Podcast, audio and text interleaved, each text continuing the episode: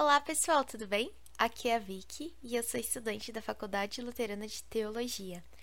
Hoje a gente vai conversar sobre o capítulo 2 do livro de Tiago. É, vocês sabiam que a carta de Tiago ela foi inicialmente muito controversa para Lutero? Inicialmente, Lutero chegou a chamar ela de Epístola de Palha.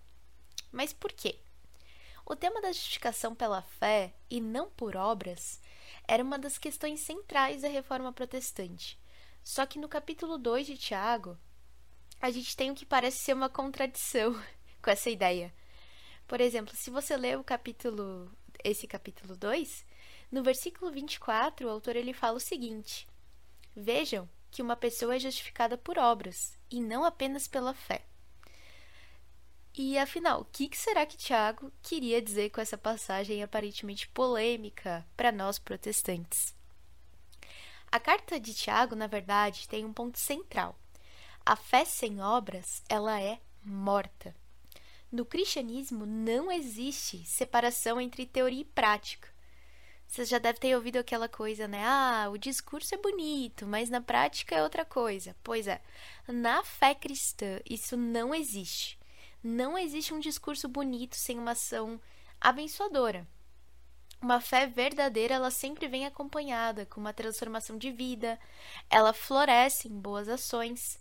Afinal, Tiago fala que até os demônios creem e tremem. Mas quanto a nós, Cristo muda o nosso viver, a nossa mente, nosso coração, nossas ações. O próprio apóstolo Paulo, após explicar a justificação pela fé lá no livro de Romanos, bem no começo do Novo Testamento, após os evangelhos, ele fala que a gente não pode continuar vivendo no pecado, porque a gente já morreu para o pecado. Por isso, Tiago nos dá diversos exemplos de obras más na igreja, que mostram que a fé é débil. Por exemplo, como é que pode um seguidor de Cristo tratar melhor uma pessoa rica do que uma pessoa pobre na igreja? Como é que pode um cristão não alimentar um irmão que passa fome ou não dar roupa a um irmão que passa frio?